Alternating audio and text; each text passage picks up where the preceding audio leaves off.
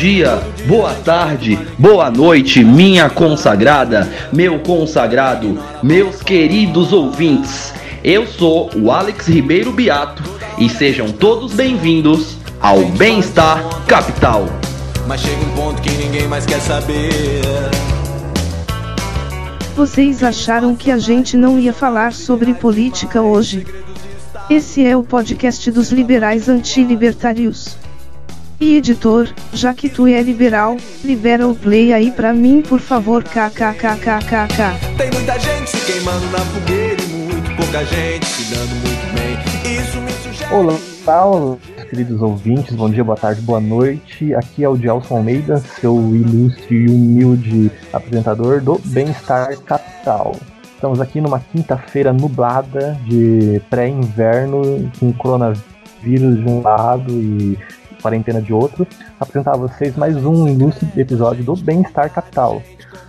Hoje contamos com a ilustre presença do nosso arquiteto, urbanista e gestor de urbana favorito, Anthony Lind, do Caos Planejado. Diga oi, Anthony. Oi pessoal, tudo bom? Obrigado pelo convite. É um prazer estar conversando com vocês hoje. Nós te agradecemos a sua participação, meu senhor. Ah, depois temos nosso querido arquiteto e urba- urbanista Gabriel Nunes. Vem cá, Carioca. Ainda não formado. Ainda gra- não. graduando. Graduando em arquitetura. Ô Dias, um prazer estar aqui de Lá, novo. Um prazer estar aqui com o Anthony. Muito bem. E eu sou o Gelson Almeida, seu humilde apresentador e. Ah, tipo, fazedor de coisas, né? Intermediário. Muito obrigado a todos e começando.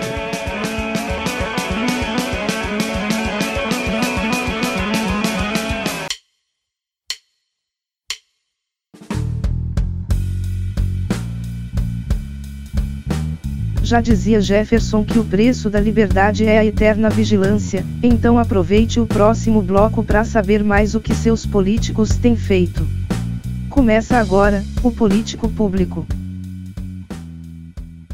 Bom, gente, começando agora os trabalhos, a gente vai começar a falar alguma coisa que não é coronavírus, com a graça e a glória de Deus, porque eu realmente eu não aguento mais falar de coronavírus, gente, eu não aguento mais falar de pandemia, eu não aguento mais. Eu sei que vai chegar nesse assunto, tá? A gente vai in- é, inevitavelmente ter que discutir como o coronavírus afeta os aspectos do tema de hoje, que é urbanismo e políticas públicas, ainda mais na questão da quarentena, que é algo que a gente está aprendendo a fazer, e tanto é que é por isso que o Anthony está aqui hoje para conversar com a gente sobre políticas municipais e gestão urbana.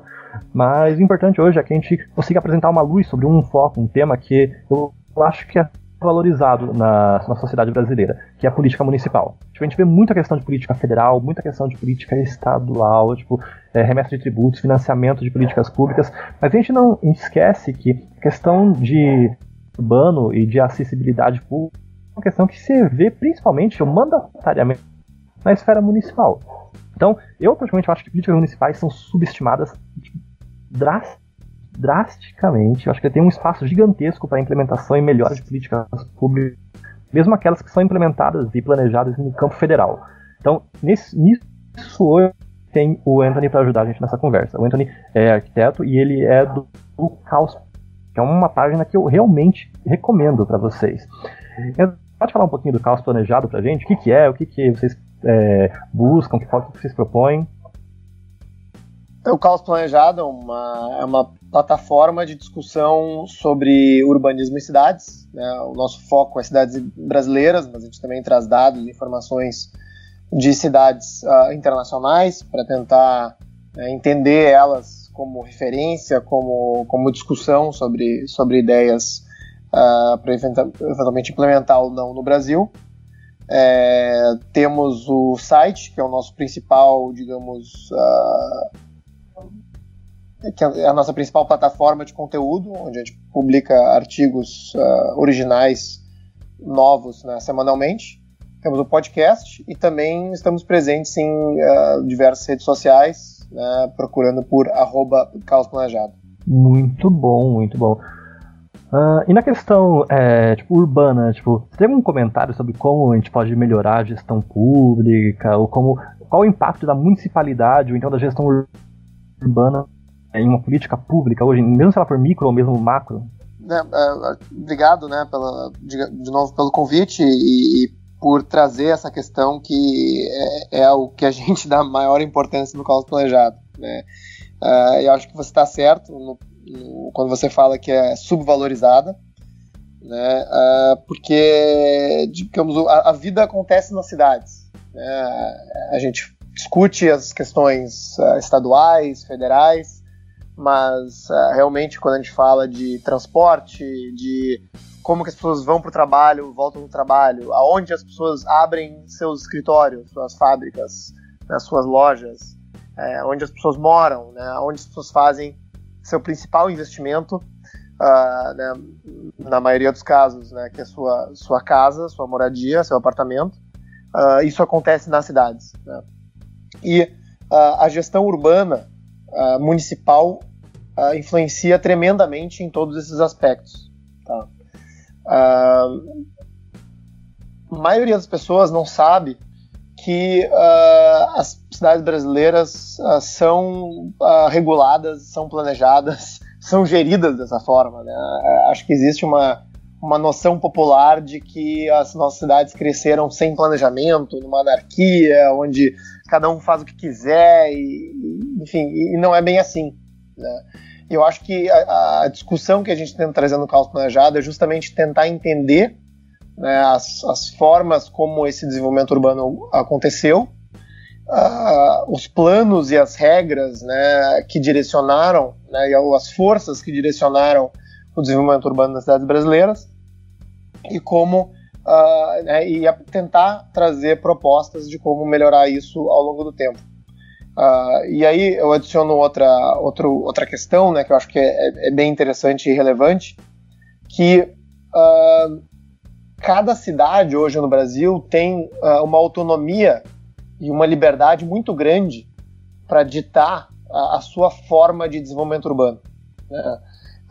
existe um Estatuto das Cidades Federal, né, com alguns instrumentos e com algumas diretrizes, mas de forma geral né? É, as cidades têm muita independência para fazer os seus planos diretores, seus planos de mobilidade urbana, né, iniciativas de habitação, etc., de uma forma uh, particular e customizada. Né? E eu acho que isso, né, uh, tamanha a subvalorização desse assunto né, no debate público, uh, e, inclusive no debate político, né, do, dos gestores públicos, é, as nossas cidades cresceram com problemas muito parecidos e com planos muito parecidos. Né? Os desafios de transporte, de habitação informal, né? de, de déficit habitacional, é, né? de, de, qualidade da infraestrutura, ela, ela, de certa forma se repete nas cidades brasileiras uh, por um fenômeno que as cidades, assim, às vezes simplesmente copiam né, copiam e colam diretrizes e planos diretores uh, de uma cidade para outra, né, sem entender muito bem o que está acontecendo. Uh, então, acho que a, a, principal sugestão que eu daria né, para a gente começar esse debate né, é, é, justamente isso, né, entender o que está acontecendo na cidade. Né. Essa seria, eu diria assim, a prioridade de uma gestão urbana porque é através né, do, dos dados, dos indicadores, do entendimento do que está acontecendo na cidade que deveria ser feito uh, um plano, né, ou o que a gente pode chamar de uma gestão urbana que, que traz aí uma visão um pouco mais de dia a dia de o que está acontecendo, né. Uh, que seria diferente do que acontece normalmente no planejamento urbano, que é uh, de 10 em 10 anos, né, iniciar uma discussão praticamente do zero né, para pensar em como deveria ser uma cidade, às vezes utópica, né, para o desenvolvimento de um plano diretor. Ah, então, acho que para abrir a discussão, acho que é isso, né, é pensar em, em, em gestão urbana no sentido de entender o que está acontecendo, de ter as informações, de ter os dados e de fazer planos, uh, às vezes pontuais, né, para melhorar esses indicadores ao longo do tempo. Muito bem, acho que foi uma excelente introdução. Uh, Gabriel, você quer complementar alguma coisa? Eu queria complementar com uma pergunta, Anthony. É, aproveitando que você falou de como as cidades elas têm uma certa independência para atuar no planejamento urbano mais da maneira como se desenvolveu o processo de, de, de tanto de planejamento de política pública dos municípios no Brasil, quanto o próprio processo de formação das cidades, é, como você disse, elas acabaram tendo problemas semelhantes, né? Se você for olhar cidades uhum. mais, ou mais ou menos compatíveis em tamanho, elas têm problemas bastante parecidos. Em São Paulo, Belo Horizonte, talvez comparando cidades do interior, enfim. É, bom, em 2003 foi fundado no, no governo federal o Ministério das Cidades. E é, recentemente, quando o presidente Jair Bolsonaro assumiu o governo, o Ministério das Cidades é extinto e a, a pasta, a, as competências da pasta foram transferidas para o Ministério de Desenvolvimento Regional. Eu queria te perguntar o seguinte: como que você enxerga é, o papel da organização federativa no processo de formação da política urbana? Você acredita que deveria existir algum algum protagonismo ou do ente estadual ou do ente federal no sentido de subsidiar o planejamento urbano com levantamento de dados e informações que as prefeituras, por conta própria, não sejam capazes de conseguir, ou mesmo de criar é, é, planos e objetivos de, e, e padrões de qualidade de gestão urbana que as cidades, por conta própria, não sejam capazes de atingir. Tá. É, bom, uh, primeiro eu acho que uma, uma questão que eu acho que hoje ainda não é endereçada, né, é uma, digamos, compatibilização entre os objetivos do governo federal, uh, os investimentos que o governo federal faz e uma política urbana municipal. Né? E o que eu quero dizer com isso? É, pegando exemplos muito claros né, do desenvolvimento urbano das cidades brasileiras.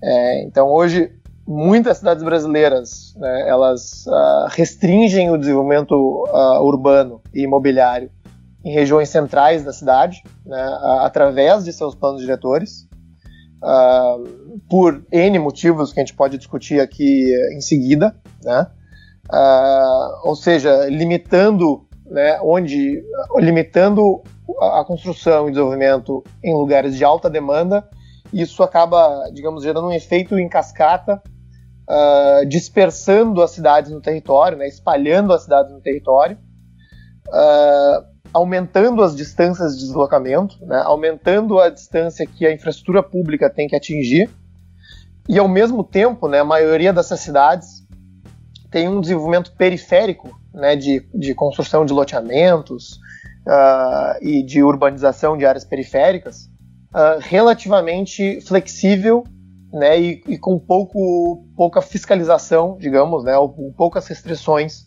por parte do poder público, o que exacerba né, esse desenvolvimento, é, esse espalhamento da cidade no território.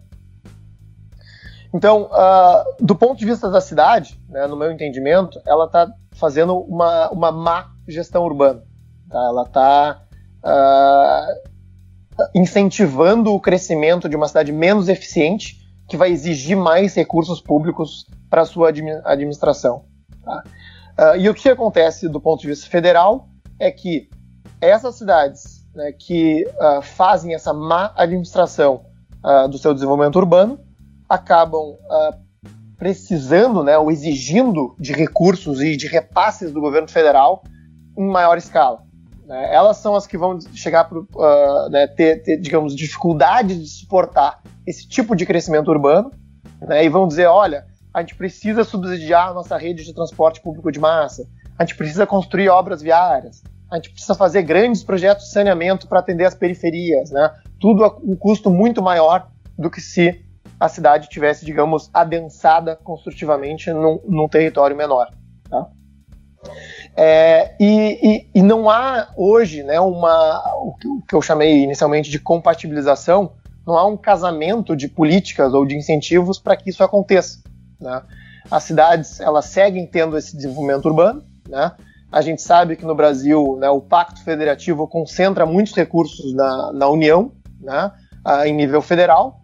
Uh, então, uh, né, não, não, não há um, um alinhamento nesses incentivos da União dizendo que não, para eu te fazer esse repasse, né, a sua gestão urbana em nível municipal tem que, digamos, tem que arrumar a casa, né? uh, para eu poder fazer uh, esse investimento em infraestrutura.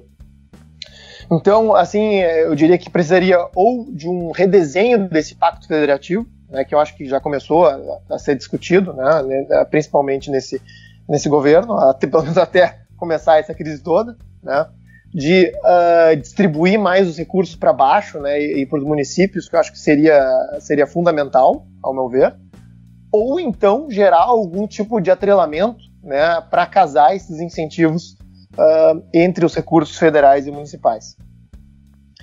Depois, uh, eu acho que tem um debate interessante, né, que é o quanto, uh, o quanto se descentraliza as tomadas de decisão, né, que é uma discussão uh, muito forte, por exemplo, nos Estados Unidos. Né, nos Estados Unidos, até diferente daqui, né, se distribui ainda mais poder para cidades, para bairros, para comunidades tomarem decisões locais em relação ao desenvolvimento urbano.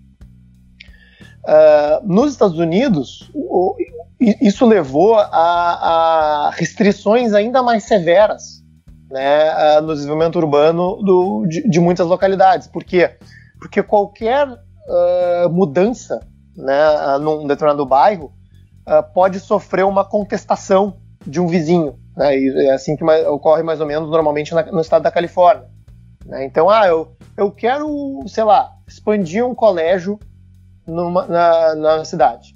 Não é só é, entrar com pedido na prefeitura, aprovar uma, um projeto, como é feito no Brasil, e construir. Né? Tu precisa de uma aprovação de basicamente toda a comunidade do entorno para uh, ah, dizer se aquele projeto pode ir para frente ou não. Isso gera uma, uma insegurança jurídica né, e um custo de desenvolvimento imobiliário, uh, um custo de desenvolvimento urbano e uma lentidão né, na, na transformação urbana que torna as cidades muito, muito caras, né? principalmente na, na Califórnia. É. E, e, ainda mais dispersas, no caso dos Estados Unidos, né? porque, bom, não posso construir aqui, então eu vou, pro, vou ter que ir para outro lugar onde as pessoas né, permitam que eu uh, consiga uh, construir alguma coisa. Uh, então, é, é, um debate interessante, né, em qual seria, digamos, o ponto ótimo de diretrizes e restrições e normas né, em cada instância uh, seja ao nível de, de, de, terreno individual, de bairro, de prefeitura, de governo do estado e de federação. Né? Uh, acho que países uh, lidam com isso de forma diferente. Né? O, o, Japão tem um, um, modelo relativamente interessante que tem diretrizes a nível nacional né? e, digamos, uh, até padrões legislativos e de uh, criação de leis municipais que devem ser seguidos por, por determinadas cidades, mas não tem né, uma ingerência de fato a nível federal em como deve ser a legislação municipal. Uh, isso é interessante, né? Que é, um, é um, até um tema que eu discuti num episódio de um, de um podcast com o Vitor Carvalho Pinto, porque hoje no Brasil, né, apesar de a gente estar na mesma federação, cada cidade tem uh, um modelo né, de, de, de, de, lei né, e padrões de mapas e cores e códigos e, e, e até termos né, uh, que não são compatíveis entre si. Né? Então a gente pega uma legislação de uma cidade e a gente tem que, digamos, aprender, né, basicamente do zero, qual foi o padrão utilizado por aquela cidade, apesar de a gente fazer parte da mesma federação. Né? Então, talvez isso seria uma forma né, de gerar ganhos de eficiência uh, sem interferir necessariamente no que, que a cidade vai fazer, né, no, na, na, forma que a cidade vai decidir uh, levar o seu desenvolvimento urbano adiante. Então, uh, é, é, uma, é uma não, não, tem assim, eu não teria uma recomendação precisa em relação a isso, né? mas que é um, é um, é um assunto muito, muito interessante, né? E, e e que a gente tem que seria interessante ter mais essa discussão, né, para de, tentar determinar qual seria a prioridade, né, e qual seria o alinhamento de incentivos ideal em cada instância da federação. Cara, tecnicamente, né, tipo, essa padronização essa tipo, comunhão de princípios e valores, ela existe e ela é a nossa Constituição de 88. A questão é que ainda assim tem uma brecha gigantesca, mesmo com a nossa Constituição sendo tão complexa e tão prolixa em relação a termos, mas ainda assim tem uma gama, um espaço de discricionalidade de cabuloso para os municípios e para os estados atuarem. Um exemplo crasso disso é a nossa legislação tributária, onde cada município tem uma legislação tributária diferente, uma fonte arrecadadora diferente. Então, realmente, é, com essas novas PECs, com esses novos projetos de reforma, a gente está vendo uma forma de padronizar, de evitar esse cenário de turbulência, dessa desconformidade, dessa é, é, né? Mas agora com relação ao corona, está meio que parado e suspenso. Mas eu queria conversar um pouco agora, que você falou antes dos Estados Unidos, é, tem opções, é, é, muito mais difícil é, você construir, porque você precisa de um ambiente urbano ou de uma coesão municipal centralizada. E claro que mesmo nos Estados Unidos eles têm uma política municipal muito mais independente que a nossa. Tanto é que lá a segurança pública, tipo, policiamento, é na esfera municipal, não é na esfera Sim. estadual e federal como a gente tem aqui no Brasil hoje. A questão é que, ainda assim, hoje, no Brasil, a gente tem, é, como chama? Municípios demais, né? Teve a PEC agora de extinção de municípios, parece que a gente tem, tipo, 5 mil municípios com menos de em 40% dos municípios brasileiros com menos de 5 mil habitantes. Então eu queria conversar, tipo, até que ponto você acha que isso impacta na construção de uma política de um ambiente municipal sustentável? É, é, é exatamente o que a gente estava falando antes de, uh, né, acho que entra nesse, nesse tema de casamento, né, de, de alinhamento entre uh, o incentivo municipal e o federal, né, porque em teoria, né, se a gente tivesse um pacto federativo que distribuísse uh, não só os benefícios, mas os custos também para o nível municipal, né, não, não seria um problema tão grande a gente dizer, ah, olha, tem 5 mil municípios, tem 10 mil municípios. Não, não interessa muito o número que a gente tem, né? Desde que aquelas comunidades sejam, digamos, uh, razoavelmente independentes do ponto de vista econômico e financeiro, né? Uh, não seria um problema tão grande a ser discutido. Entende? Agora, quando a gente tem uh, esse modelo onde os custos são uh, efetivamente é, jogados para cima, né, aí a federação tem que chegar e dizer: olha, talvez tenha municípios demais, tem estruturas demais que a gente está tentando tendo que sustentar. Né, e, e, aí tem essa proposta agora né, de, de diminuir o número de municípios, consolidar algumas estruturas tudo mais. É, mas que, uh, de novo, né, depende do modelo que a gente está tratando. Né? No, nos Estados Unidos, né, como as comunidades, digamos, são mais independentes, uh, uh, e talvez esse debate do número de municípios seja menos relevante do que no caso do Brasil. Mas, Anthony, esse, esse grau de descentralização ele não seria problemático em algumas situações onde há uma necessidade de coordenação de política municipal? Por exemplo, o, o, um exemplo que me é muito crasso, o, o caso de, de regiões metropolitanas é, Baixada Santista, Grande São Paulo, região metropolitana do Rio de Janeiro, de Belo Horizonte, de outras grandes capitais. É, em casos assim, onde, por exemplo, há uma certa necessidade de coesão da rede de transporte público, é, claro, nesses casos há uma certa inferência da, da administração estadual, mas ainda assim, não, não seria necessário, em casos assim, um, uma maior centralização de poder, é, eu não sei, acho que nem, nem a cúpula estadual seria ideal, talvez algo intermediário, é, uma, uma, um, algum tipo de instrumento legal que permitisse é, uma melhor coordenação desses entes públicos, isso não seria necessário nesse tipo de, de situação? Não, certamente, né? Então, uh, voltando àquele comentário de que a vida acontece nas cidades, né? Uh, eu acho que uh, é, é, exatamente isso que a gente devia estar tá olhando né, no momento de pensar em descentralização. Né?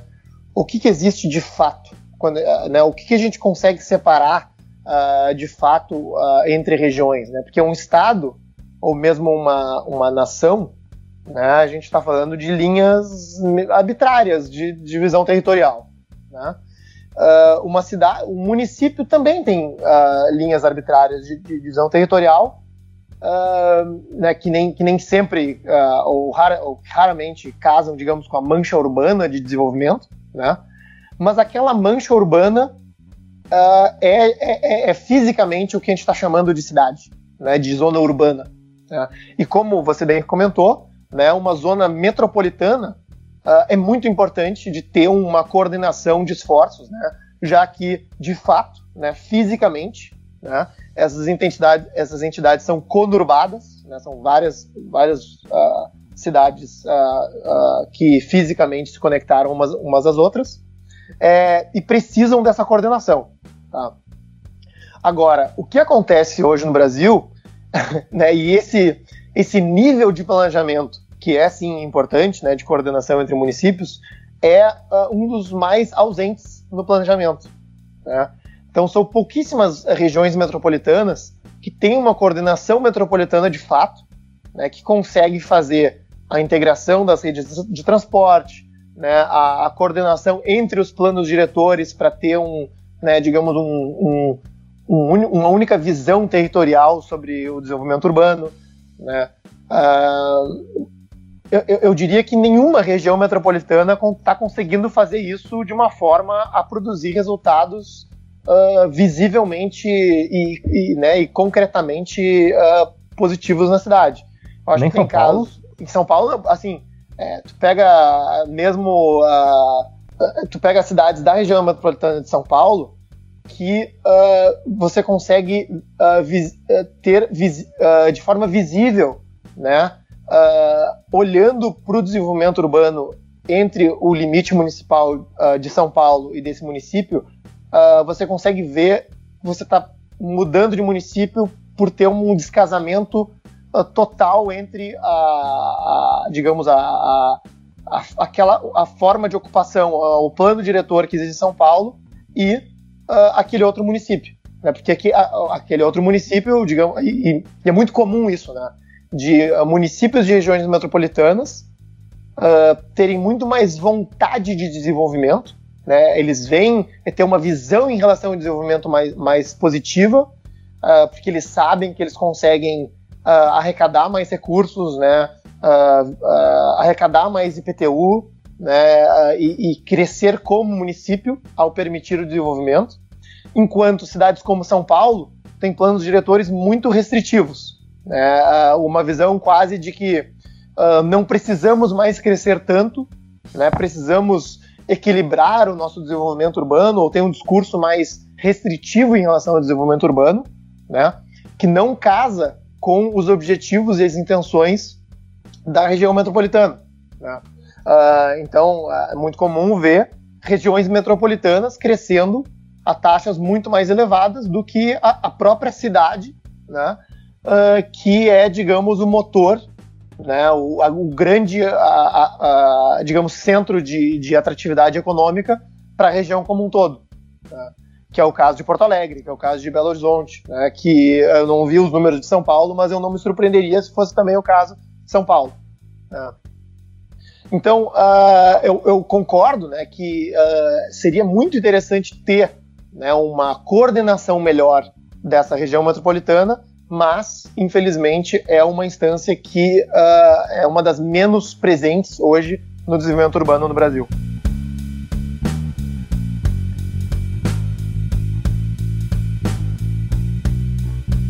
Ô, Dilson, então aproveita e, e comenta pra gente um pouquinho sobre o que que você. Como que você. Que eu, eu não sou advogado, né? Eu uhum. então não, não manjo porra nenhuma de como funciona esse tipo de organização. Mas comenta um pouquinho pra gente como é que poderia funcionar alguma coordenação de política urbana entre municípios numa região metropolitana. Porque eu acredito que os instrumentos para isso, pelo menos do que eu sei, não existem. Cara, existem inacreditavelmente existe, cara. Isso é pura incompetência técnica mesmo, falta de gestão pública. Porque, primeiro, a gente tem uma Constituição, a gente tem uma Constituição que permite esse tipo de coisa. A, municípios estão presentes na Constituição como um ente federal, capitais é, e cidades, elas têm personalidade jurídica, elas podem postular, elas não precisam ficar à mercê do governo federal, do governo estadual, como a gente coloca. A questão é, hoje, por causa do nosso modelo financeiro, nosso modelo fiscal, a gente tem uma dependência econômica muito grande é, do modelo da União. Né? Então, realmente, o que o Anthony falou aqui sobre o modelo arrecadativo é, o modelo fiscal brasileiro que a gente está tentando reformar e a gente deve reformar, isso impacta gigantescamente na forma como a gente faz uma gestão pública municipal. Hoje, nossa dependência não é só técnica, nossa dependência é financeira. E a financeira é um grande estímulo ou um, como chama, um indicador de que políticas X e Y podem ser melhoradas. Né? Então, realmente falta é, esse incentivo político-econômico que vem da esfera fiscal. Agora, na questão de é, discussão de política pública, etc., a gente tem algumas é, umas instituições, alguns órgãos que estão trabalhando de acordo. É, eu realmente, o pessoal reclama muito, mas eu gosto de alguns estudos dos tribunais de conta municipal, eu gosto de alguns estudos dos tribunais de conta estadual. O Tribunal da União, mesmo o TCU, ele faz uns estudos maravilhosos de algumas questões urbanas, mas normalmente só de capitais, né? Questão.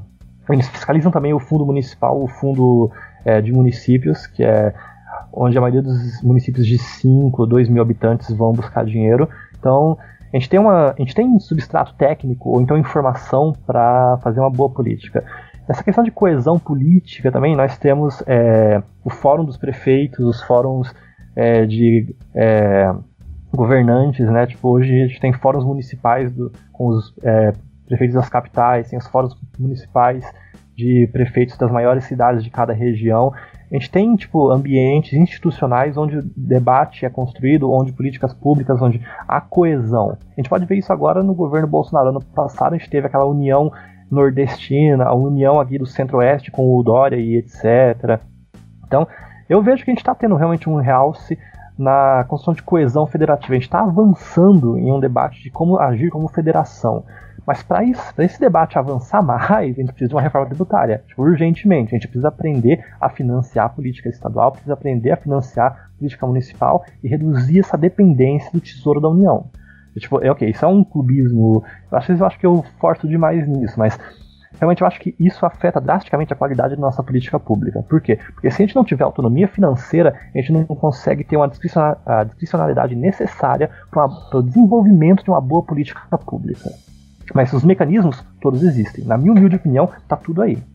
É, se, eu, se eu puder complementar, né? Por favor, um, por favor. Uh, então, a, a, regiões metropolitanas, uh, várias delas, inclusive, já existem, né? Legalmente reconhecidas né, por governos estadual e federal. É, várias é, delas já têm uma mobilização do IBGE a respeito, né? É, é várias delas já têm Uh, inclusive agências uh, de desenvolvimento da região metropolitana, né? Então eu tive em Belo Horizonte conhecendo o pessoal lá da, da agência da região metropolitana de Belo Horizonte, né? E conhecer as ações que eles fazem. É, mas uh, ainda, né? voltando à, à, história dos incentivos, né? Então, é, um, um, um projeto de coordenação intermunicipal de uma região metropolitana é um projeto de muito longo prazo. Né? E, como vocês sabem, as, as, os mandatos são de quatro anos. Né? E, em cima disso, não existe um mandato para a região metropolitana como um todo. Né? Cada figura é eleita no seu município, né? para atender os interesses dos moradores daquele município. Então, como eu estava falando antes, né, uh, muitas cidades capitais, uh, ao tentar atender uh, a visão né, do, do, de quem mora naquela capital, uh, tenta fazer isso evitando o crescimento. É, acho que vocês já devem ter ouvido falar, alguns ouvintes já devem ter ouvido falar, né, alguns ouvintes devem acreditar uh, na, né, nessa ideia de que não, a, a cidade cresceu demais, a gente não pode ter tanta gente, a gente não consegue mais lidar com essa superlotação da capacidade da infraestrutura, etc. e tal. Né? Só que é, o que eu gosto de dizer é que no momento que você impede que as pessoas morem no, no local, elas não vão sumir. né? elas, elas, a demanda por morar naquele local vai continuar existindo e elas vão se mudar para algum outro lugar, seja na periferia dessa cidade, né, que talvez permita aí um desenvolvimento mais flexível, ou na região metropolitana, né, onde uh, muitas vezes as políticas são uh, menos restritivas, né, e, e, e uh, mais e buscam mais o seu próprio desenvolvimento econômico.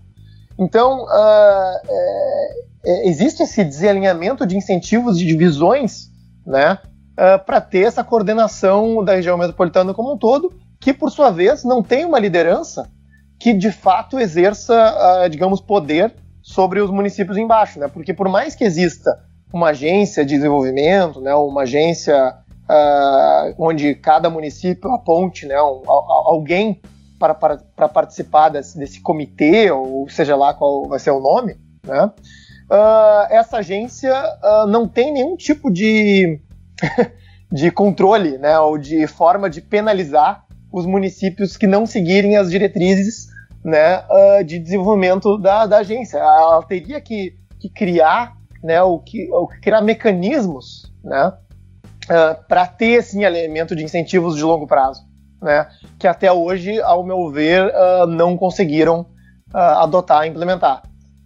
Tecnicamente então... tem, né? Tecnicamente tem o Ministério Público é. que atua nesse sentido, a Defensoria Pública, e os tribunais de conta municipais, né? Que fazem, tipo, eventualmente, se um prefeito não investir todo o orçamento dele em questão de saneamento, desenvolvimento, ele pode ser processado por crime de responsabilidade. Assim, não, ele deixou de investir, deixou de fazer. A questão aqui, particularmente, eu não acho que isso é um bom mecanismo de incentivo, porque hoje em dia a situação financeira dos municípios, a questão de, de responsabilidade fiscal, isso mais atrapalha do que auxilia, porque isso não tem é. a segurança técnica de que esse investimento vai ser feito é, em uma obra de infraestrutura. Porque normalmente, cara, só vira salário, normalmente vira só tipo, aposentadoria, ou então é, uma estátua, ou nova, nova pintura.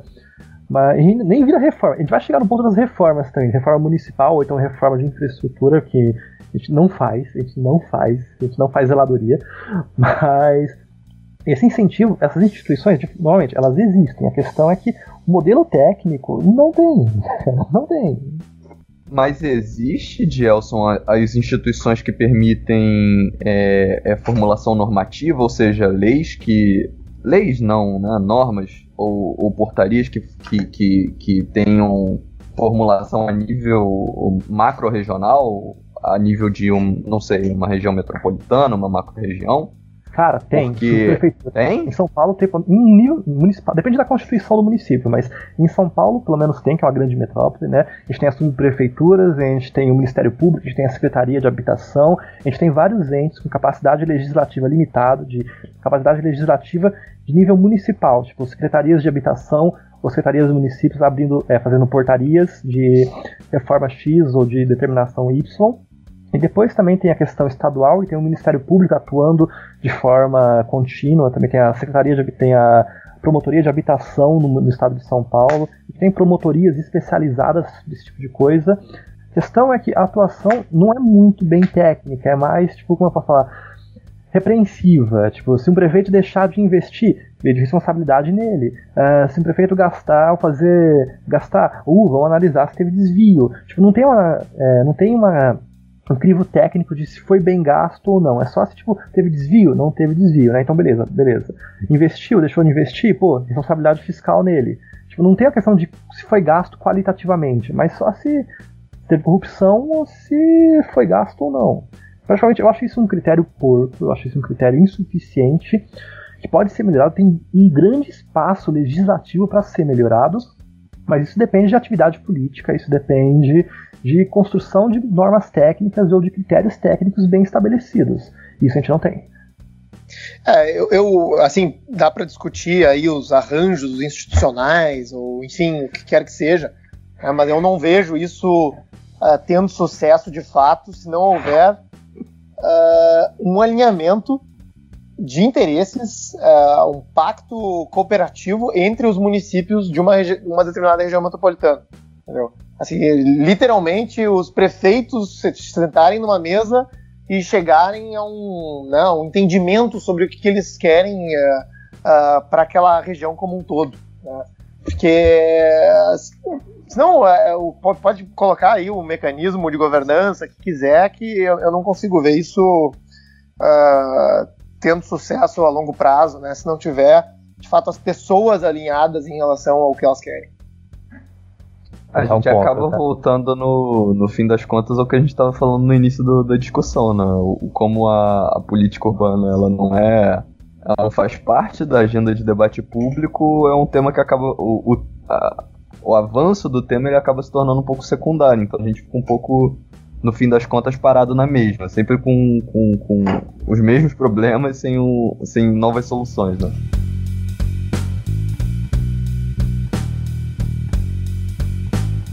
Uh, bom, é, falando um pouco de velhos problemas, uh, quando a gente para para analisar tipo, a mancha populacional brasileira, ainda mais em questão é, metropolitana, se percebe que ela é meio que previsível, ou então meio que estável. Pega desde os êxodos rurais do governo Vargas, o êxodo é, do governo Juscelino, depois algumas questões da ditadura militar, também do êxodo forçado. Você percebe que tipo, a gente sempre pegou uma é, camada X da população do interior e forçou para as áreas industriais Y e Z, e isso você foi construindo tipo é, as zonas periféricas, as zonas é, de favela, né, que aconteceu no Rio de Janeiro no pós-guerra do é, Canudos, aconteceu em São Paulo, Brasília também depois da construção de Brasília. Então eu queria conversar tipo, isso é favela ou precarização urbana não é algo novo no Brasil. Essas manchas urbanas, essas manchas populacionais estão aqui pelo menos 60, 70 anos. Então, falta vontade política para resolver essa situação ou falta infraestrutura? O que, que falta para resolver a questão urbana brasileira? Bom, é... vamos lá. Acho que primeiro eu queria aproveitar essa tua contextualização para fazer é, um comentário sobre êxodo rural. Né? Porque, é, pelo menos quando eu ainda estava no, no primário, né, ensino fundamental, lá, ensino médio na minha época, é, isso era ensinado como, uh, como algo ruim. Né? Olha, as pessoas moravam no campo, onde eles tinham a sua produção rural, da agricultura familiar e tudo mais, e elas foram uh, para cidades e, e, em busca de oportunidades, e na cidade elas não encontraram nada, e isso levou a uma precarização do trabalho, e, e o, todo discurso né, é um discurso, é, digamos, ro, é, relativamente romântico em relação ao campo e, e pessimista em relação à cidade. Tá? É, e esse discurso uh, é o que, digamos, uh, norteou o nosso entendimento sobre política urbana durante muitas décadas. Tá? Só que uh, esse movimento né, de, de urbanização, uh, ele não foi necessariamente forçado. É, eu acho que foi uma palavra que tu, você usou. É, fora um caso, sei lá, um caso meio emblemático como Brasília usou na Franca de Manaus, né, que foram assim é, grandes incentivos go governamentais para ocupar uma, uma área nova, né? Que eu acho que são casos à parte. É, o desenvolvimento urbano de São Paulo né, cresceu uh, principalmente uh, atrelado ao desenvolvimento industrial da cidade né, e uh, como polo econômico de empregos uh, não só regional como nacional. Né? Uh, então, o, o, êxodo rural chamado, né, uh, onde muita gente do Nordeste migrou para a região Sudoeste, as pessoas estavam fazendo isso e, e, muitas vezes né, morando em, em moradias precárias na região de São Paulo, porque a vida né, uh, no, no, sertão da, da Bahia, né, no Pernambuco, no Alagoas, em 1960 e 70, né, era extremamente precária. É, era um, né, a, a, produtividade agrícola era baixíssima, né, as pessoas estavam à mercê da, da natureza, basicamente. Né? É, e, e a, eu tive a oportunidade né, de conversar com o Gilson Rodrigues, né, um dos líderes comunitários em Paraisópolis, cuja família né, migrou do Nordeste nessa época, é, e, e, foi um movimento feito né, de, de, interesse das pessoas. Não, eu quero, eu quero algo diferente, eu não quero, eu quero, não quero ficar aqui. Eu quero buscar algo diferente né, numa cidade que me permita oportunidades. Né? E São Paulo, por mais que tenha uh, né, muitos problemas de habitação precária, né, de espraiamento urbano, de dificuldade de, de transporte, né, muitas dessas pessoas que hoje moram nessas habitações em São Paulo estão uh, numa situação que elas percebem como melhor do que os seus familiares, né, ou do que uh, uh, né, a, a, o, a, o seu possível né, destino caso eles tivessem ficado né, nas, nas regiões, nas suas regiões originais. É, dito isso, né, a, a, o surgimento né, e a intensificação né, da, da, da, da, moradia informal no Brasil, ela esteve atrelada, uh, em maioria dos casos, ao, ao aumento né, da, da tentativa de, de criar modelos utópicos uh, de moradia na cidade. Então, vamos pegar o caso de São Paulo. Em São Paulo, uh, até 1930, uh, a gente não tinha muitas favelas na cidade. O que tinham era cortiços. Né? Todo mundo já ouviu falar.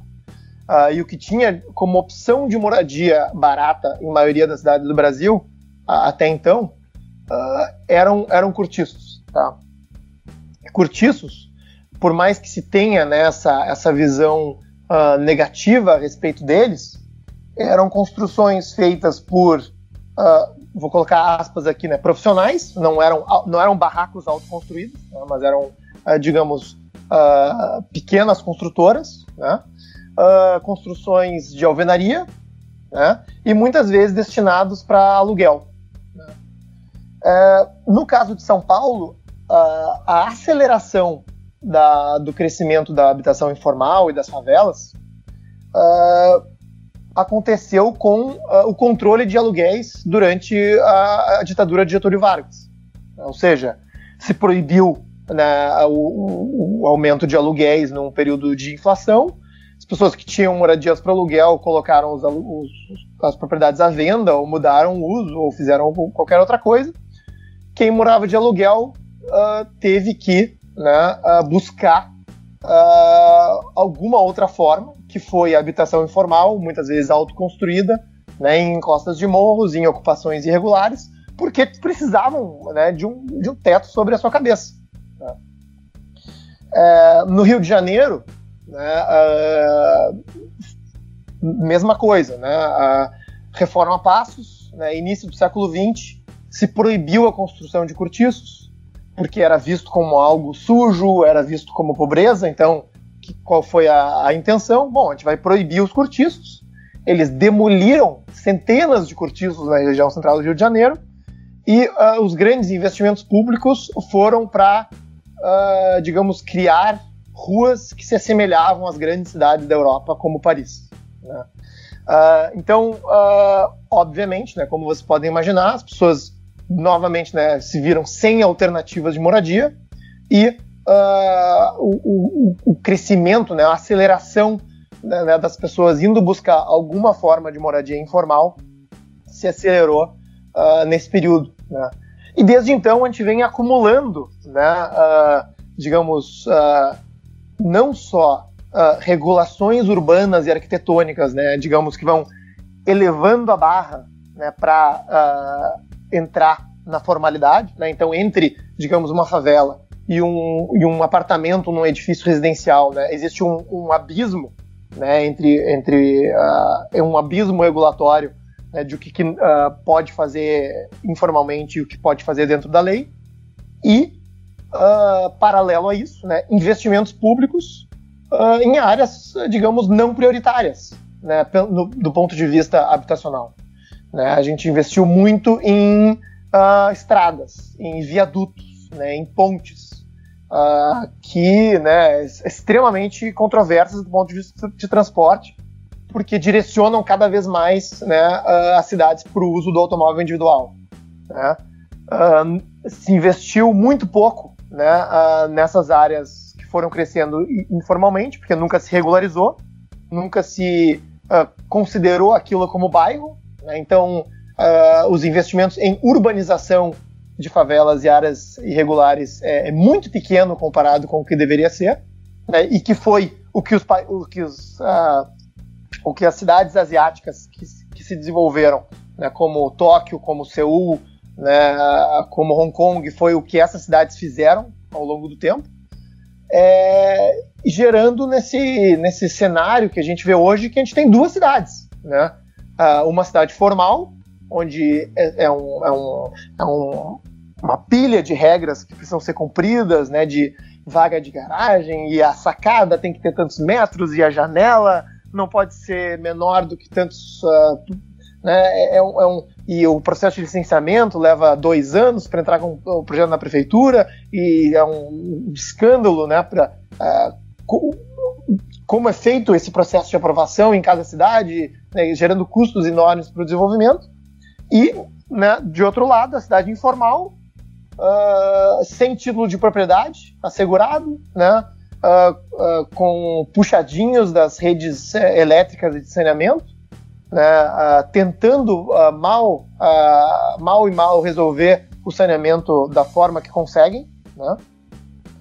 E hoje, né, no, quando a gente se depara perante um cenário de crise tão grave quanto é esse que a gente está vivendo hoje, né, onde existe coabitação excessiva, né, assim, muitas vezes não há como isolar uma pessoa que tem o coronavírus dentro de uma residência, porque não há espaço para isolar essas pessoas né? Não há água para lavar as mãos para manter os padrões de higiene uh, uh, exigidos pelo Ministério da Saúde.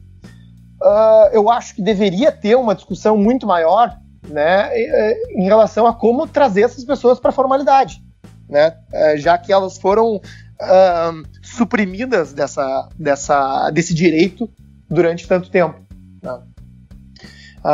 enfim, eu fiquei, me estendi bastante aqui na, na, na explicação, né? Mas acho que foi importante para dar uma, uma contextualizada uh, nesse, nesse cenário tão grave e tão importante para as nossas cidades hoje. Não, mas foi muito bom, foi muito bom mesmo. Ah, só complementando um pouquinho, ah, o governo Dória, ele tá. É, o governo Dória não, o governo do nosso prefeito, da Prefeitura Municipal de São Paulo, ele eu esqueci o nome do prefeito, meu Deus, é Bruno Covas. Ah, exatamente. Ah, só uma complementaçãozinha. Ah, o governo Bruno Covas está preparando uma anistia para regularização de imóveis em ah, áreas urbanas né, periféricas, não imóveis de risco, apenas imóveis sem título de propriedade, de modo que haja pelo menos uma capacidade de venda. Há um certo interesse é, de é, grandes empresas é, para possibilidade de compra e novos investimentos de infraestrutura? Sim, há um certo lobby setorial de construtoras interessadas nisso, porém ainda assim é um direito social que, direito de propriedade, não é um direito social que vai apresentar muito mais dignidade para as pessoas. E como, como, o próprio Anthony disse mesmo, é algo que veio para somar, para possibilitar uma melhor uh, urbana em, nessas comunidades de você não o básico, você não tem o básico. Agora, só um ponto que eu queria comentar sobre zeladoria. Tipo, São Paulo é muito interessante, que é. Não vamos passar de São Paulo, mas acho que todos os municípios, todas as áreas de metrópole ou de convivência urbana adensada, que é a extensão. Então, se você expande, expande pelas periferias em vez de você adensar o centro. Por quê? Porque não há um espaço para adensamento do centro, porque isso demanda reforma. E nós, como municípios, optamos por não reformar o centro, por deixar ele vulgarizar ou ficar depredado. São Paulo está lidando com essa questão agora, a gente está tentando revitalizar o Brás, a gente está tentando revitalizar é, o centro estendido de São Paulo, porém não com muito sucesso. Por que a gente deixou chegar nesse ponto? Por que precarizou-se o centro? Bom, é, a história também não, é curta, né? Mas, enfim, as cidades levam muito tempo para se transformar, então algumas coisas têm que né? Tem, tem vários ângulos. Mas vamos lá. Uh, então, o, o, eu acho que uh, passa por algumas coisas que a gente já falou. Né? Então, a, a cidade tinha um custo baixo de crescer nas periferias. Né? Então, uh, loteamentos que na época eram distantes do centro, né? como o próprio Jardins, né? que foi um loteamento da, da, de uma companhia inglesa, na época era uma opção de vida suburbana, né? num, num ambiente distante, na época, do centro. Né? E uh, vamos lembrar, né, uh, os investimentos de infraestrutura para chegar do centro até os jardins eram pagos pelo poder público, né, apesar de ser uma preferência individual de morar longe do centro. Então, historicamente, né, a gente teve esse custo, digamos, de, de uh, morar longe do centro, subsidiado, de certa forma, né, em termos de infraestrutura, pelo poder público. É, gerou essa, essa, esse movimento para fora, né, uh, um esvaziamento do centro quando isso aconteceu, né, uh, mas, evidentemente, né, uh, a, cidade, a, a, mancha urbana e a cidade cresceu em, em, tal escala né, que se percebeu que o centro uh, não só já tinha toda a infraestrutura instalada, né, uh, continuava sendo um ponto uh, de boa acessibilidade aos, a, a, a, um número grande de empregos e serviços, né, mas o, o, próprio fator do tempo, né, o fator temporal, depreciou aquela estrutura urbana construída. Né, então, existe um, uma, uma inércia que a própria cidade precisa vencer. Né? Assim, as pessoas dizem, ah, não, mas é muito lento o processo do centro, a revitalização, a gente não está conseguindo. E eu diria que não, eu acho que São Paulo é uma das cidades que mais está conseguindo fazer isso uh, no Brasil, né? Uh, das cidades que tiveram seus centros esvaziados. Né? Então vamos pegar alguns exemplos. Né? Uh, o edifício Copan, acho que 10, não sei se 10 anos atrás, estava metade vazio. e era assim, é um lugar perigoso né, de, de estar. Hoje, até onde eu saiba, tem uma fila, né, é quase difícil de achar um apartamento para alugar ou para comprar no Conjunto Copan. Né. Uh, a própria Prefeitura de São Paulo, né, se eu não me engano, na gestão do Fernando Haddad, moveu uma série de secretarias para o centro, né, para ocupar alguns edifícios que estavam uh, então abandonados, uh, como o edifício Martinelli é um exemplo clássico né, uh, de São Paulo. O Banespão, né, que agora né, foi ocupado pelo Santander, tem hoje lá não só o Centro Cultural do Santander, como as startups né, ali, né, acho que o Santander tem algumas iniciativas, escritórios que estão ocupando andares daquele edifício. É, então, assim, é, se, e aí se for ver, né, em termos de crescimento populacional percentual, né, em São Paulo, o que a gente vê é um efeito de uma quase que uma, uma rosquinha invertida. Né? O que eu quero dizer com isso? Uh, as regiões de São Paulo que mais crescem percentualmente são uh, as periferias, né, que seguem crescendo né, de forma mais acelerada na, no mesmo, no mesmo, na mesma narrativa que a gente já falou, como também né, essa região central que tinha um, teve um esvaziamento populacional e agora cresce uh, uh, rapidamente, né, mais rapidamente que outras regiões urbanas consolidadas. É, eu tenho visto várias. É, tem, tem, outro episódio do, do podcast do Caos Planejado, né, que eu falei com dois empreendedores é, uh, que estão com as suas uh, incorporadoras, startups, uh, vendo modelos né, de como ocupar ter, imóveis antigos, como reformar esses imóveis, como trocar o uso, né? Uh, existem barreiras né, uh, regulatórias que incidem sobre o centro, principalmente na troca de uso. Né? Então, um, um, digamos, um edifício comercial que você quer mudar para residencial, esse processo é muito difícil, é né, muito trabalhoso, não é um, um processo claro. É, mas assim, eu, eu, vejo com eu vejo esse, esse, movimento com bons olhos. Né? Eu vejo que assim é, existe uma vontade não só do poder público, mas também do poder uh, da, da, iniciativa privada, da sociedade como um todo, né, que, digamos, voltou a ver valor né, na sua região central uh, como, uma, como um local interessante para se estar né, e, e, se reformar.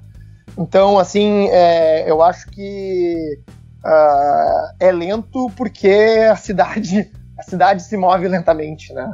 É, eu acho que é, é, dentro, dentro do, né, da, da, nossa estrutura política democrática, né, a gente não está falando aqui de, de uma transformação em nível chinês, né, de, uma, de uma região urbana, é, dentro da nossa realidade, é, eu, eu tenho sido, digamos, positivo né, em relação à, à transformação do centro, no caso de São Paulo.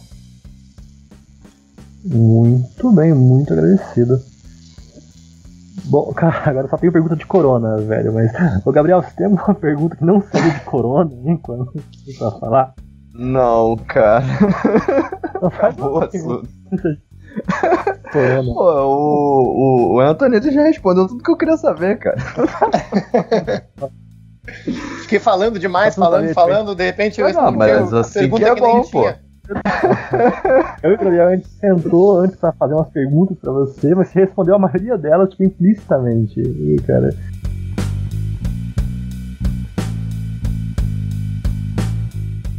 É, Tá, então, Anthony, uma perguntinha que a gente tinha escrito aqui para te fazer é a seguinte. É, existem vários exemplos. A cidade de Deus, é, no Rio de Janeiro, é, é, é, um caso clássico, né? De antigos conjuntos habitacionais do, do BNH que foram construídos nos anos 60 e 70 e acabaram se, tornar, se tornando favelas com, com o passar do tempo. É, quando a gente olha os programas recentes de habitação desenvolvidos pelo, pelo governo federal, o, o Minha, Minha Vida que existe já desde 2009, a gente vê que o padrão de urbanização desses conjuntos é basicamente o mesmo dos conjuntos do BNH da década de 60. São é, grandes conjuntos não funcionais, sempre muitos centros urbanos, porque ele, o, o, o custo da, da terra ele aumenta uhum. o custo do, do empreendimento, né? E quando, quando esse, esse quadro, me parece que a gente repetiu os mesmos. Então eu queria te perguntar o seguinte: é, papel que você enxerga é, é política de ação na formação e no, na manutenção das favelas? A gente repetiu o mesmo erro de fato ou, ou é, existe o que fazer? Então, responde, respondendo a, a, tua segunda pergunta, né, eu acho que sim. Uh, são modelos muito parecidos. Eu acho que sim, se repetiu o mesmo erro, né?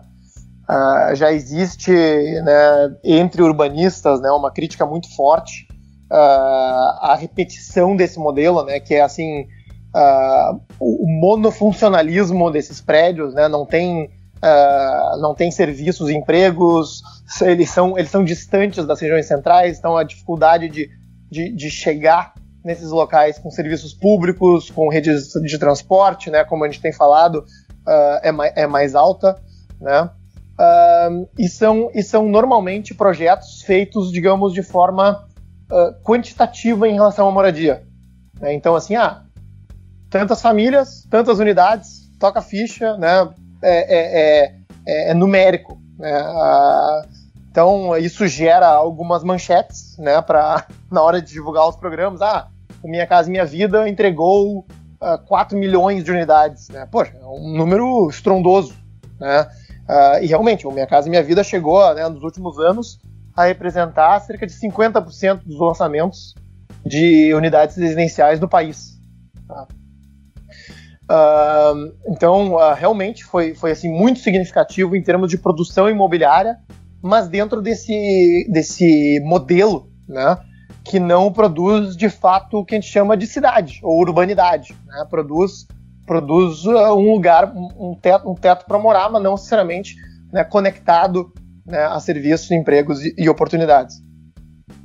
É, então, uh, eu acho né, que, que o, o, tipo de investimento né, deveria ser uh, não necessariamente para tirar as pessoas da comunidade onde, das comunidades onde elas vivem e colocar elas né, numa, num, num Minha Casa Minha Vida, num BNH, né, uh, em algum outro lugar, mas, como eu comentei uh, antes, né, de investir em infraestrutura, né, em urbanizar aquelas áreas que, assim, vamos, combinar, tem, tem, muitas favelas no Brasil né, que estão uh, em áreas públicas, em áreas que são consideradas, por exemplo, áreas de preservação ambiental, que são áreas de preservação ambiental que são uma comunidade informal há quase 100 anos. Né? então, assim, é, não é uma área de preservação ambiental e, e né, assim, a, a, realidade tem que se imperar uh, perante o que está no papel. Né? E essas áreas têm que ser consolidadas na cidade e essas comunidades têm que ser urbanizadas. Uh, então, assim, é, o, o, o, que é onde né, o, o setor público teria né, a capacidade de intervenção e onde ele, ele deveria agir é priorizar esse tipo de, esse tipo de, de, de investimento de inovação, né, que inclusive gera muito menos uh, disrupção na vida das pessoas, né, porque uh, não necessariamente obriga ela a ir para um lugar totalmente desconectado de onde estão as, uh, né, as, as, relações que ela tem e, e uma mudança completa no estilo de vida né, para um, um outro local. Uh, mas sim só uh, direcionando os investimentos em infraestrutura né, para que ela seja, digamos, uh, incorporada de fato à cidade. São, são poucos casos de, de, bons exemplos que isso vem acontecendo no Brasil, né? Mas de novo, né? Acho que olhando para casos da Ásia, né? Pô, a história de Tóquio é, é fenomenal, né? Nesse sentido, porque o poder público focou nisso, né? Ele disse assim, olha, a iniciativa privada, né, e, digamos a regulação sobre a construção, né, é algo que a gente não pode colocar uma mão tão forte, né, porque no caso de, de Tóquio, né, eles, a cidade foi bombardeada, a cidade foi destruída por terremoto inúmeras vezes, né. Se eles chegassem para a população e dizer não, agora para reconstruir a sua casa você precisa ter vaga de garagem, recuo obrigatório e área de sacada ou área de recreação, seria uma piada, né? Mas as pessoas têm que perceber que a realidade que a gente vive no Brasil, é, né, e de muitas pessoas de comunidades informais no Brasil, é como se fosse isso. É como se elas tivessem acabado de ser afetadas por um terremoto. elas moram em condições nesse nível, né?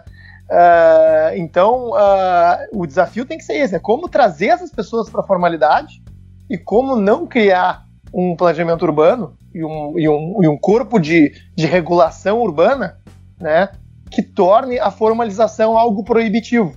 Né? Porque hoje a gente tem quase que duas, dois regramentos, né? porque quando se urbaniza essas favelas, uh, não, não, uh, não há a, a prepotência de querer que aquelas favelas tenham né, ou incorporem o plano diretor atual. É, o que acontece justamente é essa anistia que você falou. Né? Bom, então, então isso que, que, que significa? Isso significa que a gente tem duas cidades, de fato, né? Uma que segue as regras do plano diretor e uma que não segue. Uma a gente fecha o olho e outra a gente fiscaliza.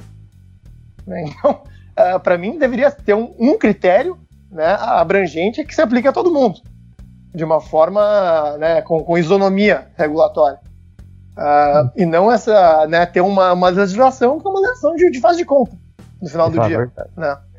Só um ponto ah. aqui. Uh, um ponto para um eventual incentivo para a migração dessas duas cidades. O Banco Central agora ele cortou os juros histórica, etc. Isso está afetando drasticamente o acesso a crédito imobiliário para pessoas de baixa renda. Hoje a gente parcelas de financiamento de 300 reais, de 400 reais. Você acha que isso pode ser um estímulo para melhora de, de acesso a imóveis no, no perímetro urbano das cidades para pessoas de baixa renda? É, assim, toda. Eu não saberia, digamos, quantificar o que cada coisa, né, digamos, quantificar o efeito dessa medida né, na, na cidade de moradia, mas certamente alguma coisa ajuda. Né? É... Agora, nem toda política também habitacional deveria focar apenas na, na aquisição do imóvel. Né? Uh, porque o que, que, muita gente precisa né, também é o, é, é o que a gente estava falando antes, né, é o acesso à moradia, né, é, é, é e não necessariamente a propriedade da moradia. Tem muitos. Uh, as, as, cidades têm esse tipo de programa né, de, de auxílio à habitação, né, uh, e eu acho que tem algumas ideias sendo exploradas nesse sentido né, de aluguel social né, ou outras formas que uh, também não, uh, não coloquem pessoas né, em situações que fiquem uh, endividadas. Né, porque eh, muitas pessoas né, de baixa renda, mesmo com esses auxílios de, de crédito, né, se tornam endividadas com o programa Minha Casa Minha Vida de uma forma que vai impactar a vida delas negativamente. Né. então, eu acho que, que é, seria interessante explorar outros meios né, de auxílio social, uh, voucher, né, uh, enfim, uh, mais assim pensando no, no, acesso à moradia do que na propriedade. A gente tem que lembrar, assim, dentro desse, desse de, todo, de tudo isso que a gente está falando né, sobre, sobre programa habitacional, né, que o grande programa habitacional do Brasil, que foi Minha Casa Minha Vida, não foi um, pro, um programa habitacional. Né, ele foi um programa, parte do PAC, que era o programa de aceleração, de, né, de, a, a, um programa econômico de tentativa de retomada de, econômica, né, de, de, de fornecer crédito para o mercado imobiliário. Essa, essa foi a origem do programa Minha Casa Minha Vida. Então, o objetivo final não era, é, digamos, uh, urbanizar comunidades, né, oferecer mais oportunidades, é, pensar no conceito da habitação para as pessoas, mas sim a fornecer uma linha de crédito de aceleração econômica no momento né, que a indústria estava tava em crise. Né? Então, acho que até isso é importante refletir né, para a gente ver como isso afeta né, o objetivo de onde a gente quer chegar. Muito bem, muito bem explicado, muito obrigado. Uh, bom, agora eu queria já avançar para um tema que a gente estava divagando para conversar, porque realmente eu tô saturado, já falei no começo do programa que eu tô saturado, que é o coronavírus. Tá no meio de uma pandemia, né? Tipo, e a gente tá vendo hoje cada metrópole, cada país é, é uma forma diferente. Alguns estão promovendo modelos de isolamento diferentes, outros estão deixando o velho morrer na rua. Eu não sou favorável à política de, de isolamento vertical, eu acho isso um genocídio, mas eu, obviamente, eu não a minha reprovabilidade nesse episódio, porque eu já faço isso cotidianamente em outros episódios. Mas a gente está vendo é, que vários municípios, é, vários é, setores de país, etc., dependendo da demografia, dependendo de uma forma diferente, eles estão conseguindo resultados diferentes. Eu queria que você desse pelo menos um panorama sobre é, que tipo de medida a gente pode esperar uma grande metrópole ou de um país, é, uma cidade, uma cidade de médio porte, de uma cidade de pequeno porte, sobre como, com, é, como se mobilizar, tipo, se isso afeta, se o nível de renda tem alguma um fator determinante nesse sentido, se a gente pode é, ver algum tipo de diferença. Olha, uh, bom, primeiro, né, um, um disclaimer aqui que, enfim, eu, eu não sou epidemiologista, não sou economista, né? Eu estou acompanhando as notícias aí como como vocês devem estar, né? E posso uh, tentar né, comentar algumas observações em relação à parte de urbanismo, né? E como e como uh, e aonde focar num momento como esse, né? Uh, assim, me parece que né, a população mais vulnerável, os grupos de risco eh, social, né, são pessoas que a gente precisa né, é, uh, né, em, em, em, relação à, à política pública, uh, tomar muito cuidado no momento que nem esse. Né, porque uh, no, no, Brasil né, são as regiões, né, como a gente estava falando, que tem coabitação, que não tem saneamento adequado, que não tem água, né, é, que não conseguem isolar alguém infectado num, num, quarto separado, né, onde as pessoas dependem, na maioria das vezes, de transporte coletivo para se deslocar né, e transporte de massa. São pessoas que não conseguem fazer home office, né, como muitos de nós estamos. Né, uh, então são pessoas que uh, intrinsecamente, né, uh, não só em relação à sua forma de moradia, sua forma de transporte, seu trabalho e por fim, né, sua situação social, né, de ter um, de não ter, né, no caso, um colchão, né, um, um né, caso perca o emprego, caso precise, digamos, tocar comida, né? Isso aí não, não, não, não, não, não faz parte da realidade né, do que as pessoas conseguem uh, vencer num momento que nem esse. Né? Então, uh, assim, eu diria que deveria ser, né, em termos de política pública uh, urbana, né, olhar e entender o que está acontecendo nessas, nessas comunidades para essas populações é, e assim o que, o que a gente pode esperar, né, é uh, principalmente nas grandes cidades, uh, é um momento de crise gigantesca para a área de transporte de massa, né, de transporte coletivo. Uh, as grandes cidades brasileiras né, já estavam com seus sistemas de transporte assim ou falindo, né, ou consumindo uma proporção uh, gigantesca né, das finanças municipais para se manter funcionando, né, através de subsídios. Uh, eram sistemas ineficientes, né, uh, e de uma semana para outra viram queda né, queda no, no, no nível de passageiros que já estava abaixo de 70%, de 80%, né, de, em algumas linhas de 90%. É, então, assim, imagina um, um, uma, uma operação né, que transporta numa cidade que nem São Paulo né, milhões de passageiros diariamente. Né, o transporte público nas grandes cidades brasileiras corresponde a mais ou menos um terço dos deslocamentos feitos na cidade num determinado dia. É, imagina um, um, né, um né, esse, esse, essa forma de transporte que é essencial para o funcionamento da cidade, já estava estressado, aconteceu uma coisa que nem essa. Né? E que vai permanecer por muito tempo, né? porque a gente não vai encontrar uma cura né, talvez no próximo ano, a gente vai continuar com o vírus circulando nos próximos meses, a gente vai continuar com medidas de distanciamento social né, é, e de ser obrigado a funcionar abaixo da capacidade por vários meses. É, uma coisa que me preocupa, assim, é, pensando né, no, no, cenário futuro, é como essas redes vão se sustentar economicamente uh, para cidades que já estavam muito estressadas do ponto de vista fiscal. Né? É, então, uh, acho que ainda é cedo né, para propor soluções ou, enfim, ou cenários, né, mas uh, é uma preocupação grande que eu tenho que a gente vai tentar uh, encontrar formas de resolver nos, nos próximos semanas e meses. A gente vai ser obrigado a isso, cara.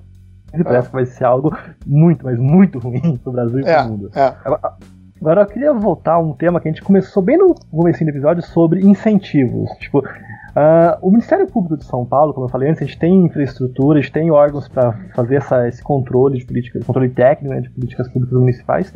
E o Ministério Público de São Paulo ele exerceu essa responsabilidade deles, entrou com uma ação na 13ª Vara da Fazenda Pública de São Paulo para impor, determinar que a Sabesp forneça água potável para comunidades carentes em todo o contorno metropolitano de São Paulo, né? Sob pena de 100 mil reais por dia. Eles têm, a ideia do juíza uhum. deu em sede uma ordem determinando que a Sabesp e o governo do estado de São Paulo forneçam um plano de como eles vão fazer isso em três dias, sob pena de 100 mil reais por dia de atraso.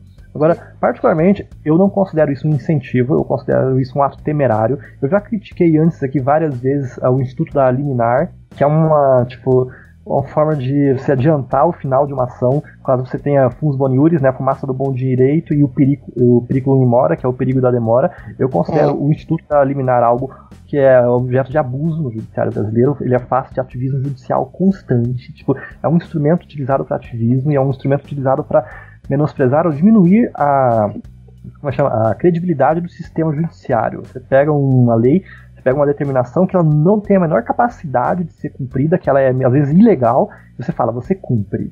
E nisso é, a pessoa tem que recorrer. Não, isso vai ser derrubado. Isso aqui vai ser derrubado, tá? Só pra deixar claro. Isso aqui não vai ter efeito nenhum, uhum. não pode ser dado. É impossível. Isso, 50 anos não foi é, executado, não vai ser uma canetada que vai falar que vai conseguir determinar ou alterar a capacidade física da Sabesp de fornecer água potável. Então, não vai ser feito. Isso aqui só, no meu sentido, no meu entendimento, isso não serve para incentivo. Isso aqui é só barulho. Questão, eu acho que esse, esse modelo, ele é esse modelo de incentivo legal existe uma forma mais salutar. Como? Você entra com uma ADO, uma ação direta de omissão, no STF e força o legislativo a entrar com a apreciar a matéria sanitária do Brasil, que devia ser sido apreciada em 80 Constituição. Agora a gente tem o marco regulatório do saneamento, que está tipo 30 anos atrasado, mas essa é uma forma de você analisar a situação, de se criar incentivos. Tipo, da forma como o Ministério Público fez aqui, eu não considero algo minimamente aceitável. Eu acho que isso aqui só descredibiliza as instituições, só descredibiliza o Instituto do Direito. Eu queria confirmar se diferente ou se você Tipo, acho que é falta de vontade política para oferta de saneamento, tipo, falta de condição financeira. Eu realmente queria entender um pouco a sua perspectiva nesse sentido. É, eu, acho que né, acho que a palavra que você usou para começar né, a explicar isso é, é perfeito, né? De, de incentivos. Né? Então, uh, primeiro, né? Bom, por que, que o saneamento não está lá? uh, por que, que começou a ser. Por que, que a gente está pensando em saneamento desses lugares agora? Né? Por que, que vem esse pedido agora, no meio da pandemia? Né? Uh, o que, né, eu não sou jurista, né, eu não, eu, não, eu não li esse pedido, né, mas me parece, né, como você falou, uh, um tanto inviável querer exigir né, essa ligação de, de distribuição de água, que, que quer investimento em infraestrutura né, significativa, num período curto de tempo. Né.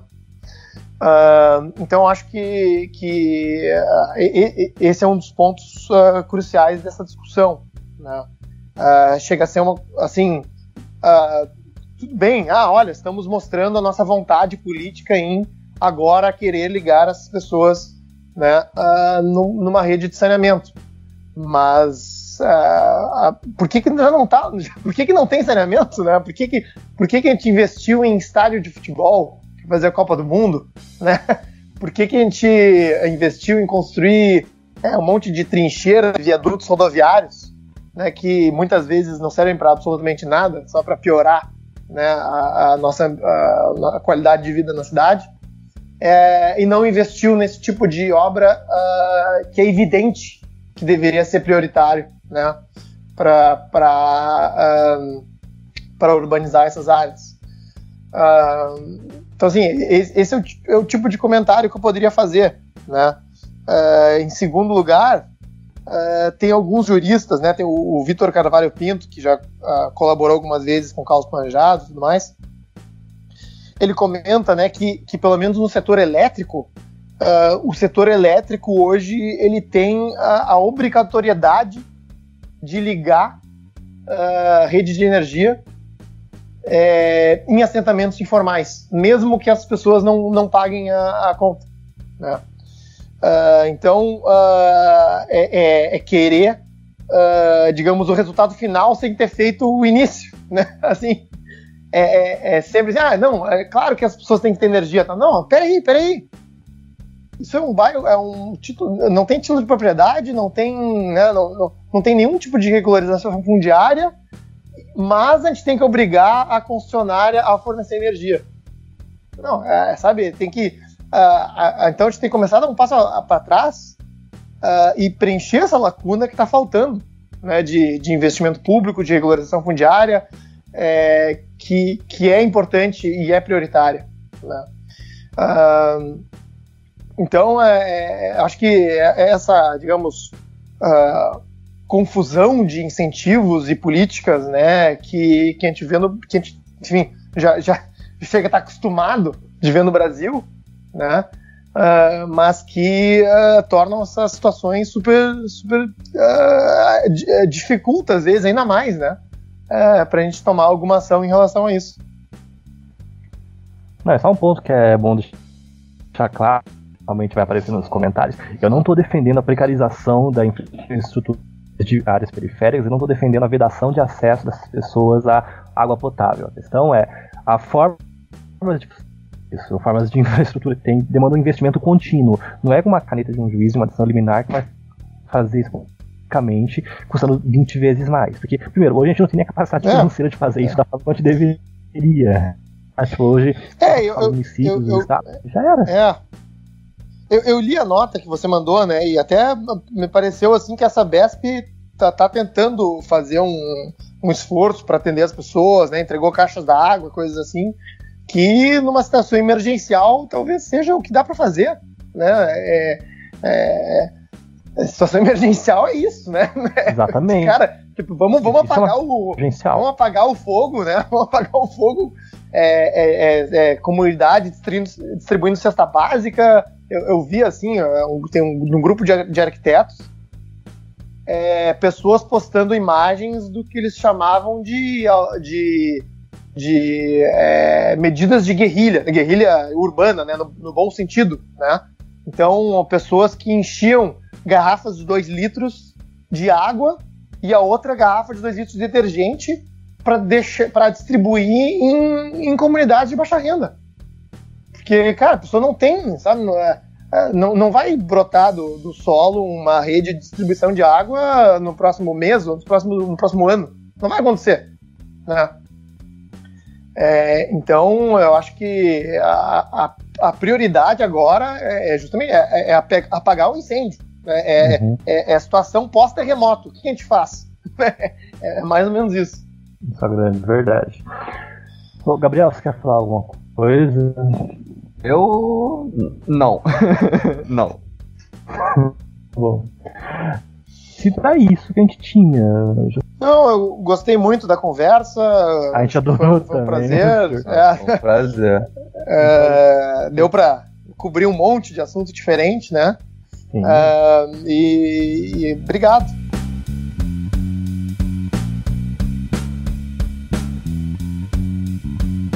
Nossa, é, essa, acho que esse foi um dos um podcast mais produtivos que a gente já teve, cara, desde a formulação desse amado ambiente né, de debate e discussão. Eu queria agradecer muito Anthony por se dignar a vir aqui, se dignar a responder nossas perguntas, a conversar com a gente. A gente é parcialmente leigo na questão urbanística, na questão é, de gestão pública.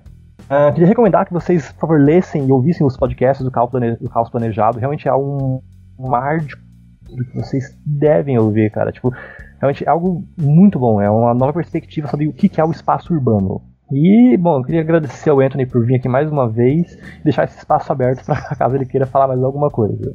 Não, obrigado. Adorei bater um papo com vocês. Deu para. Uh, ah, desculpa se eu me estendi em alguns, em alguns assuntos. Posso né, ser prolixo e tentar puxar umas referências não, e não, não, não paro de falar, mas é, é justamente porque eu, eu gosto muito do assunto né? E, e, espero que tenham gostado da. Espero que os ouvintes tenham gostado da conversa também. Ah, novamente um prazer estar aqui, eu agradeço o convite e, pô, tremendo prazer estar com o Anthony, que é um cara que eu já acompanho faz alguns anos.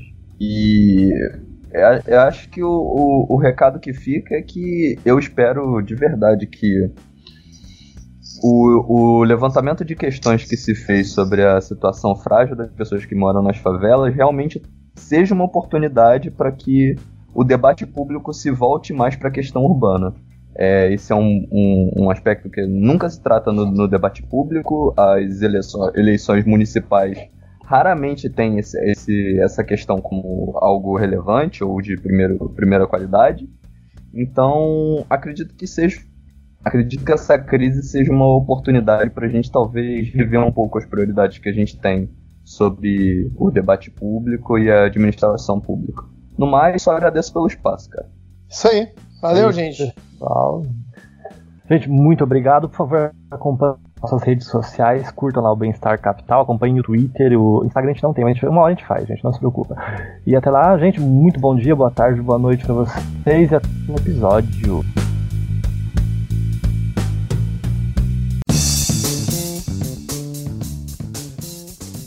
A fim de melhorar a qualidade do nosso podcast, investir em publicidade e pagar o agregador para manter o áudio disponível 24 horas por dia para todos vocês, queridos ouvintes. Nós, do Bem-Estar Capital, temos um financiamento coletivo, sendo possível doação a partir de um real.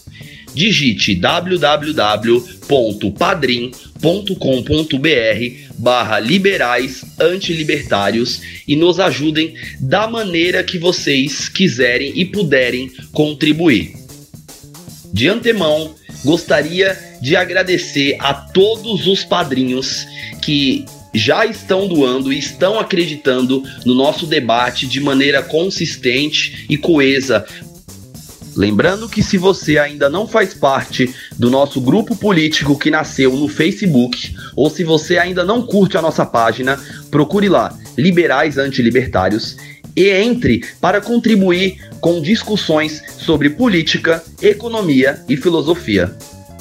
Estamos disponíveis em vários players online: YouTube, Spotify, iTunes, Deezer, Addict para Android Castbox e SoundCloud. Se vocês quiserem ter um contato mais direto comigo, Alex, com o Dielson, com o Júlio ou com a Débora, tiverem críticas a fazer, sugestões, enfim, quiserem mandar um texto, alguma declaração de amor, mande um e-mail para liberaisantetemudo libertários@gmail.com que responderemos com muito carinho. Acharam que eu não voltaria? Aqui estou, meus consagrados. Obrigado pela audiência. Lembre de recomendar esse podcast aos amigos. E não se esqueçam, a agenda republicana vive.